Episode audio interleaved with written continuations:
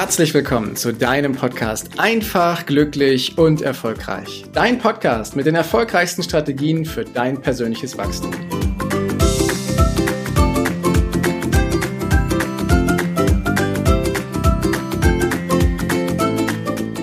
Herzlich willkommen und herzlich willkommen im neuen Jahr 2024. Frohes neues Jahr wünsche ich dir an der Stelle und ich gehe fest davon aus, dass du einen guten Übergang in das neue Jahr hattest. Und wie das so oft ist, nehmen sich viele Menschen ja für das neue Jahr neue Dinge vor. Und viele Podcast-Folgen wurden darüber gemacht, was du alles tun kannst, um Ziele zu erreichen, um Gewohnheiten zu verändern, um dies und das hinzukriegen, damit du genau das Leben führst, was du haben möchtest.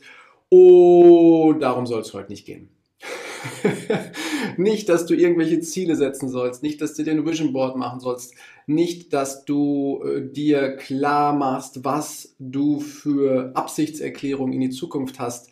Da habe ich überall schon Folgen zu aufgenommen und du kannst da sehr, sehr gerne drauf zugreifen. Ich möchte dir heute etwas mit auf den Weg geben, wo eine Person aus meinem Umfeld auf mich zugekommen ist, ganz konkret meine Podcast-Managerin auf mich zugekommen ist und ich hole dich mal kurz ins Boot, was passiert ist. Ich habe vor einiger Zeit eine Nachricht von ihr bekommen, dass ich doch bitte weitere Podcast-Folgen aufnehmen darf, mit, damit die sie mit der Musik dann fertig machen kann und die Qualität überarbeitet, dass du eben dieses Hörerlebnis hier auch hast. Und diese Nachricht hat sie mir geschrieben und innerhalb von 14 Minuten habe ich ihr das geliefert, was sie haben wollte und habe ihr dann eine Nachricht zurückgeschrieben, indem ich dann gesagt habe, hey, es ist alles fertig. Und sie hat dann völlig irritiert darauf geantwortet und sagte, wie hast du das denn geschafft? Und heute möchte ich dich ein Stück weit hineinholen um dir zu zeigen, wie sowas eben geht, dass du schnell und zügig auf wichtige Dinge reagieren kannst, dass du Menschen in deinem Umfeld ja, ähm, überraschen kannst mit schneller, hoher, guter Qualität, mit Geschwindigkeit und mit der Erfüllung ihrer Wünsche. Und das Ganze beginnt mit einer Hypothese, einer Aussage von mir, die da lautet, ein Neustart ist viel einfacher, als du denkst.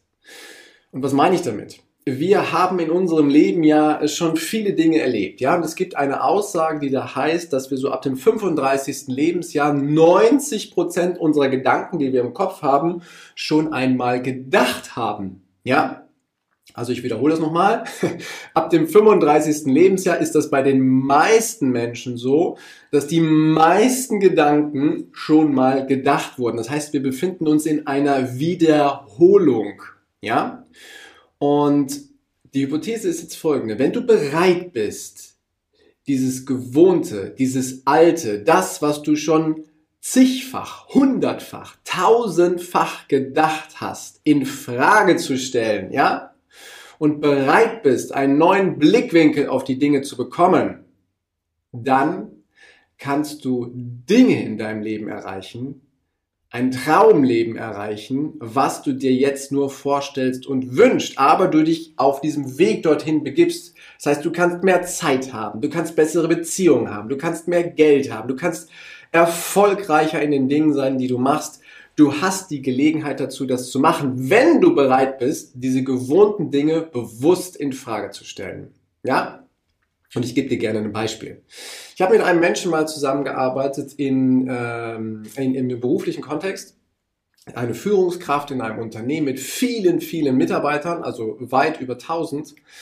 Und bei dieser Führungskraft ist das so gewesen, wenn der in Urlaub gegangen ist, so für drei Wochen, dann hat er locker flockig über 500 E-Mails bekommen in dieser Zeit, während er im Urlaub war. Und vielleicht kennst du so eine Situation ja auch, dass du zugeschüttet wirst mit E-Mails und dass wenn du aus dem Urlaub wiederkommst, dass du schon denkst, oh Gott, jetzt muss ich stundenlang diese E-Mails durchgehen. Oder aber du hast es im Urlaub schon gemacht auf deinem Smartphone, Tablet oder Laptop, den du mitgemacht hattest, damit du nach dem Urlaub viel leichter hineinstarten kannst. Und diese Situation ist quasi in Stein gemeißelt gewesen. Das war immer so bei, diesem, bei dieser Führungskraft. So. Und irgendwann hat er sich gesagt, ich mache Folgendes. ich stelle meine gewohnte Vorgehensweise in Frage. Und Achtung, das ist eine sehr radikale Art und Weise, was er dort gemacht hat, aber ich möchte es gerne mit dir teilen, weil ein tolles Ergebnis rausgekommen ist. Denn für diese 500 Mails, die er da bekommen hat, also wenn er den ersten Tag nach der Arbeit wieder da gewesen ist und er nicht im Urlaub an den E-Mails gearbeitet hat, hat er schnell Stunden, teilweise Tage, ein bis zwei Tage gebraucht, um das alles durchzugehen und zu gucken, was ist denn da gekommen, zu bewerten, ist es schon erledigt, ist es überhaupt relevant für ihn, war das nur eine Information oder welches Projekt ist es gewesen, hinterher zu gehen und zu sagen, jawohl, ist das Projekt schon fertig, um dann 45 E-Mails später festzustellen, ah, da ist ja schon die Nachricht, dass sich das Projekt erledigt hat. Also es ist sehr viel Zeit verplempert worden, um diese E-Mails durchzugehen. Und jetzt kommt sein radikaler Schritt. Er hat Folgendes gemacht. Er hat gesagt, ich gehe in Urlaub und ich aktiviere meinen Abwesenheitsagenten. Wie immer. Ja?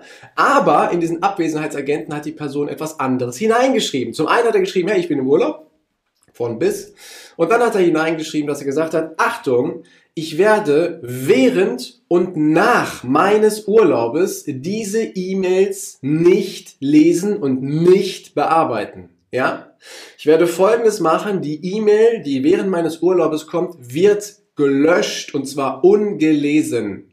Wir reden hier von einer Führungskraft von einem Unternehmen mit mehr als 1000 Mitarbeitern. Diese Nachricht hat er in seinen Abwesenheitsagenten mit hineingeschrieben. So.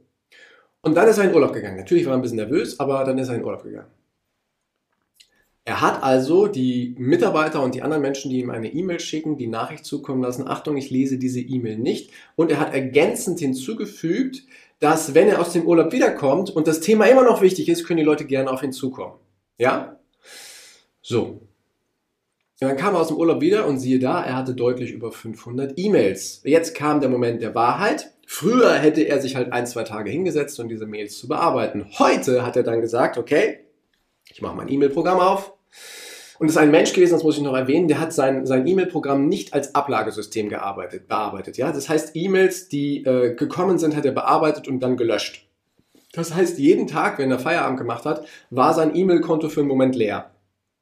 So. Und jetzt hat er dann gemacht, nach dem Urlaub, er drückt halt die Tastensteuerung A, um alles zu markieren und dann die Taste entfernen. Das war ein Moment, der war ein bisschen spannend, um es mal ehrlich zu sagen. Da war es auch, der war auch ein bisschen nervös. Aber Hut ab, er hat es tatsächlich gemacht. Alle E-Mails wurden mit drei Tasten gelöscht. Und er hat um, äh, hat er früh im Büro angefangen und er war dann quasi nach fünf Minuten mit den E-Mails bearbeiten durch. Und auf einmal hatte er Zeit. Auf einmal hatte er Zeit, sinnvolle Dinge zu machen. Sinnvolle Dinge wie zum Beispiel mit seinen Führungskräften, die für ihn arbeiten, ins Gespräch zu gehen. Sinnvoll, um ähm, Projekte, die vor dem Urlaub noch nicht fertig gewesen sind, jetzt weiter zu bearbeiten.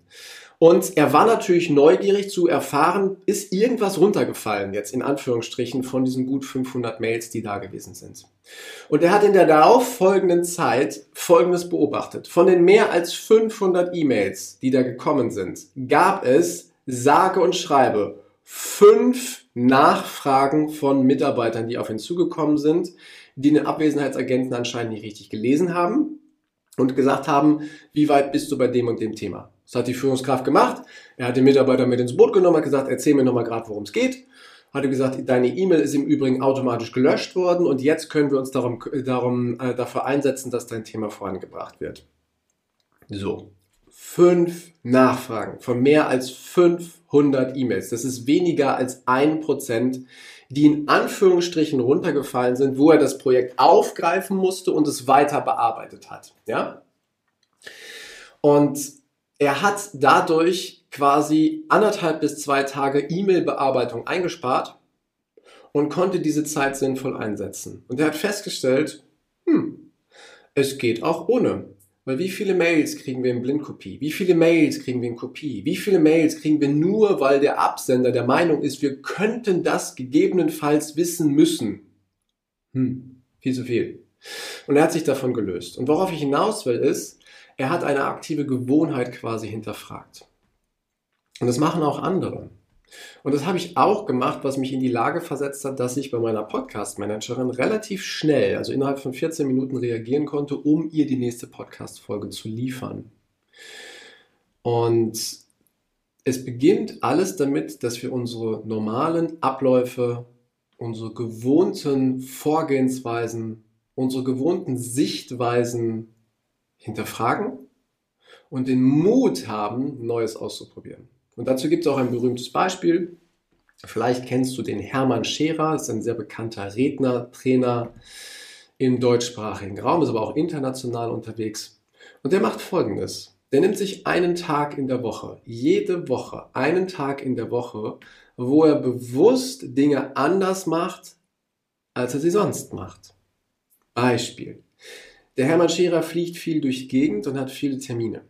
Und an einem Tag sagt er sich dann halt, wenn ich jetzt mit dem Flieger wieder lande, wäre ich normalerweise mit dem Taxi nach Hause gefahren oder zum nächsten Termin. Das, was er sich dann da sagt, ist, mache ich nicht, ist ja die gewohnte Vorgehensweise. Ich strenge meinen Kopf jetzt an und suche nach einer alternativen Möglichkeit, von A nach B zu kommen. Ob er dann mit dem Bus fährt, per Anhalter fährt, auf dem Flughafen jemanden anspricht, was auch immer, spielt keine Rolle. Er kommt erstens immer ans Ziel, zweitens ist er mit neuen Blickwinkeln, mit neuen Menschen, die er getroffen hat, mit neuen Methoden und neuen Ideen konfrontiert worden und kann sich für sich bewerten. Das muss nicht immer gut sein, ja?